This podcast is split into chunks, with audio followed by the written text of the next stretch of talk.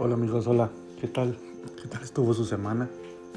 Espero hayan tenido una semana llena de éxitos, de muchas metas que se cumplan en este 2022. El día de hoy vamos a hablar, eh, ¿ustedes creen que sirva de algo los test de inteligencia?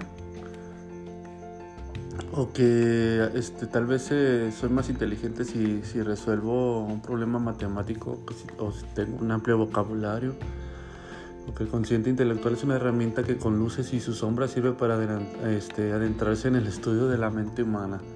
¿Qué opinan ustedes de esto? Hay varios test de inteligencia que, tal vez nos pueden dar como algunos rangos en que somos mejores o en que nos, pudiéramos este, eh, capacitar más o, o tomar lecturas, ¿no? Algunos de los test son muy conocidos y utilizados porque se basan en la estimulación numérica de la capacidad intelectual de los individuos y se obtienen a través de distintos test de inteligencia. Eh, espero poderles pasar algunos test o recomendarles algunos para valorar bien esto. Acuérdense que se, se valora con el IQ o CI, que es el cociente intelectual. También este acuérdense que debemos de explorar sobre todo y ver nuestro tipo de, de, aprendizaje, ¿no? Porque acuérdense que hay personas que son más este, visuales, kinésicas y o orales, ¿no? Recuerden que los usos de los test de inteligencia para, eh, para el psicólogo Antonio Andrés nos resume que su forma objetiva y fiable, que el nivel que cada persona tiene de inteligencia es la principal característica psicológica, aunque no la única. Era lo que les comentaba, que, podemos ser un poco mejores en algunas cosas y, eso no nos hace más ni menos inteligente.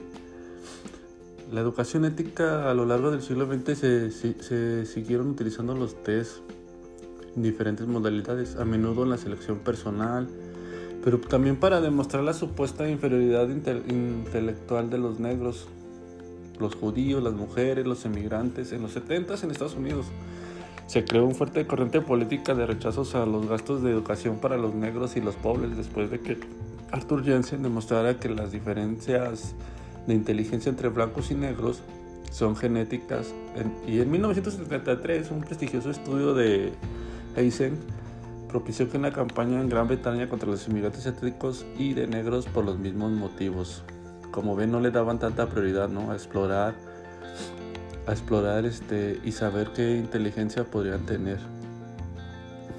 E, es un tema muy rápido este espero como siempre lo que hemos hablado dejarles la espinita para que sigan este investigando y dejándonos su punto de vista. Muchas gracias gracias por su atención y nos vemos pronto. Hasta luego